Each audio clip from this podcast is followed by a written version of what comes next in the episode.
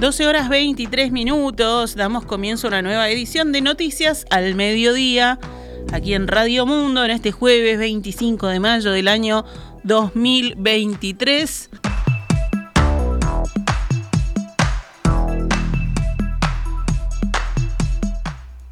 Se triplicó la venta de agua embotellada en Montevideo y Canelones en mayo con respecto al mismo periodo de 2022, según un informe de Scantec.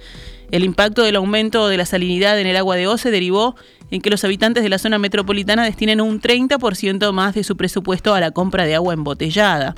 Los datos proporcionados por Scantec revelan que el 38% de las compras se llevan dos unidades o más de agua, lo que duplica los valores del mes de abril. Al mismo tiempo, aumentó un 50% la cantidad de tickets que solo llevan agua. La botella de agua sin gas en todas sus versiones es la que más incrementó sus ventas en la semana anterior con respecto al mismo periodo del 2022. De hecho, su comercialización se quintuplicó. En tanto, la demanda de bidones se triplicó. Según el Instituto Nacional de Meteorología, las precipitaciones ocurridas ayer en la zona de Paso Severino y Aguas Corrientes, la principal fuente de agua dulce del área metropolitana, no superaron los 10 milímetros. La zona alrededor de la ciudad de Mercedes fue la que registró más lluvias entre la medianoche del martes y las 16 horas de ayer. Se contabilizaron 63 milímetros. La siguió Río Negro con un máximo de 57 milímetros en Nuevo Berlín y Quebracho en Paysandú con 49 milímetros. En la cuenca del Río de la Plata los registros indicaron precipitaciones de hasta 15 milímetros. O se comenzará a divulgar a partir de hoy en su página web los valores de sodio y cloruros registrados en muestras de agua tomadas de las principales líneas de bombeo de la zona metropolitana. La decisión, que consigna hoy el diario El País, había sido adelantada el pasado domingo por el presidente del organismo, Raúl Montero, en el programa Santo y Seña de Canal 4. Los datos se actualizarán de lunes a viernes y serán los parámetros que se registran en las líneas de bombeo 4, 5 y 6, las más importantes para Montevideo y Canelones. El senador nacionalista Gustavo Penadez prestará declaración hoy a las 15 horas ante la fiscal Alicia Guione en torno a las siete denuncias que pesan en su contra por presuntos casos de abuso sexual a menores. La investigación se inició de oficio por parte de Fiscalía luego de que la militante nacionalista Romina Celeste Papazo afirmara públicamente que fue abusada por Penadez cuando tenía alrededor de 14 años y todavía no había iniciado la transición de género. Cinco de las presuntas víctimas son patrocinadas por los abogados del Consultorio Jurídico de la Universidad de la República, que en declaraciones a la prensa manifestaron que todos los testimonios apuntan al mismo modus operandi por parte de Penades. Los contactaba a través de intermediarios, eran llevados a hoteles de alta rotatividad y recibían un pago por ellos. El actual jefe de policía de Rocha, Jorge García Montejo, presentará la renuncia a su cargo y en su lugar asumirá el ex director de inteligencia, Claudio Correa, así lo informó Correa al informativo subrayado y agregó que el relevo ocurrirá el próximo primero de junio. García mantuvo conversaciones con el ex custodio presidencial Alejandro Astesiano el 12 de febrero de 2022. Le informó entonces por WhatsApp acerca de una denuncia que el ex custodio, hoy condenado, tenía en su contra.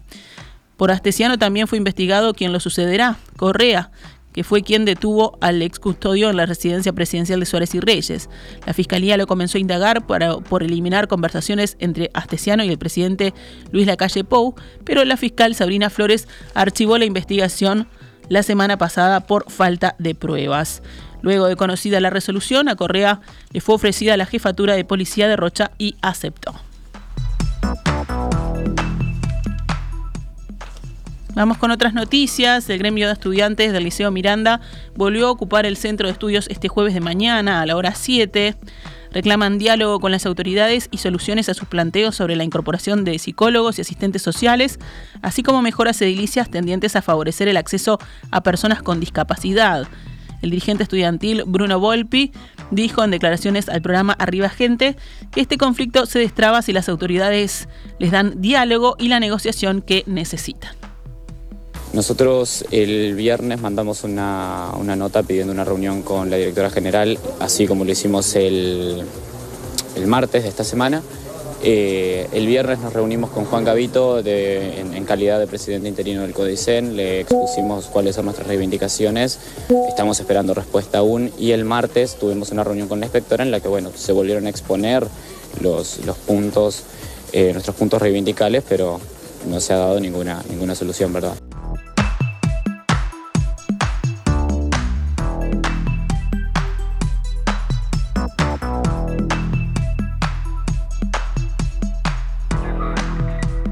Seguimos adelante con más información. La Cámara Uruguaya de Televisión para Abonados, CUTA, organización que engloba a las empresas de televisión por cable del interior del país, presentó una denuncia contra los tres canales privados de aire de Montevideo por una violación a varias normas de competencia, al entender que han cometido un abuso de posición dominante en el mercado, entre otras infracciones. En la denuncia consignada por el país, la CUTA indicó que los canales de aire cometen varias infracciones a la ley 18.159 de defensa de la competencia en su unión a través de la empresa Equital, una subsidiaria de los tres canales con la que negocian la venta de sus derechos de transmisión en forma de paquete.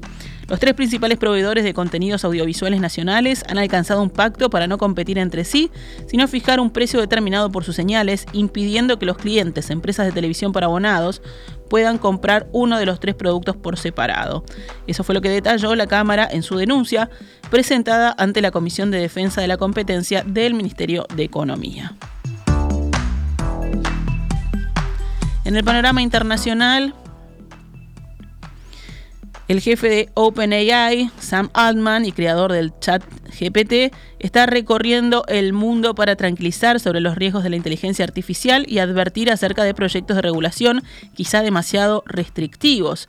La gira ilustra el estatus de gurú mundial de la inteligencia artificial que se ha granjeado Altman a raíz del éxito de su robot conversacional ChatGPT. Está recorriendo los cinco continentes y teniendo reuniones cara a cara con jefes de Estado, así también como conferencias en universidades. Altman pretende tranquilizar sobre los temores de la inteligencia artificial desinformación, manipulación de elecciones, destrucción masiva de empleos, robo a creadores e incluso amenaza global para la humanidad, por citar algunos, algunos de estos temores que genera la inteligencia artificial. La necesidad de respuestas apremia, pues Europa y Estados Unidos están estudiando regular el sector. Numerosas personalidades pidieron en marzo una pausa en la investigación e Italia suspendió el chat GPT tres semanas por uso no consentido de datos personales. En Grecia, el presidente del Tribunal de Cuentas, Ioannis Sarmas, asumió hoy como primer ministro interino para organizar nuevas elecciones antes de finales de junio. El Parlamento se disolverá el lunes cuando se anuncien formalmente las elecciones. El primer ministro griego saliente, Kyriakos Mitsotakis, cuyo partido de derecha Nueva Democracia ganó ampliamente las elecciones legislativas del pasado domingo, propuso nuevos comicios para intentar conseguir mayoría absoluta. Mitsotakis estimó que no había manera de formar nuevo gobierno bajo el actual Parlamento. Alexis Tsipras, el jefe del principal partido de la oposición, de izquierda, Siriza, solo obtuvo un 20% de los votos y se negó a formar una coalición. Los próximos comicios se realizarán mediante un sistema electoral diferente. El partido ganador obtendrá un bonus de hasta 50 diputados, lo cual le garantizaría una mayoría absoluta según los cálculos. En base a los resultados del domingo y el nuevo cómputo, Nueva Democracia tiene prácticamente asegurada la victoria. Cerramos la recorrida. El grupo paramilitar ruso Wagner comenzó hoy a traspasar al ejército ruso sus posiciones en la ciudad ucraniana de Bakhmut, que afirma haber conquistado tras meses de feroces combates con las fuerzas de Kiev. Este relevo se produce cuando el ejército ruso está en dificultades en los flancos de Bakhmut. Según Kiev, perdió 20 kilómetros cuadrados al norte y al sur de la ciudad frente a las fuerzas ucranianas. También ocurre tras una incursión de combatientes llegados de Ucrania el lunes y martes en la región rusa fronteriza de Belgorod, que Moscú tardó más de 24 horas en repeler, poniendo de relieve una vez más las dificultades de las fuerzas rusas. Hoy estamos retirando las unidades de Bakhmut. De aquí al primero de junio, la mayor parte se trasladará a bases de retaguardia, dijo el jefe de Wagner, Yevgeny Prigozhin, en un video difundido por su servicio de prensa. Por, otra parte, por otra parte, la viceministra ucraniana de Defensa, Gana Maliar, confirmó que las tropas de Wagner cedieron sus posiciones a las tropas regulares rusas en la periferia de Bakhmut. Añadió la jerarca que los soldados ucranianos aún controlan un suburbio al suroeste de esta ciudad. En deportes, la selección uruguaya juega hoy su segundo partido en el Mundial Sub-20 de Argentina. El partido será a las 15 horas en el Estadio Único Diego Maradona de la ciudad de La Plata, el mismo escenario donde debutó con triunfo 4 0 ante Irak. El plantel entrenó el miércoles por la tarde en Citibel y el técnico Marcelo Broli confirmó la alineación. Uruguay enfrentará a Inglaterra con la misma oncena del estreno. Ambas selecciones lideran el grupo E con tres puntos, ya que Inglaterra también ganó en la primera fecha 1 a 0 ante Túnez. Ahora sí nos retiramos con noticias al mediodía, volvemos mañana después de En Perspectiva. Esta es Radio Mundo 1170 AM. ¡Viva la radio!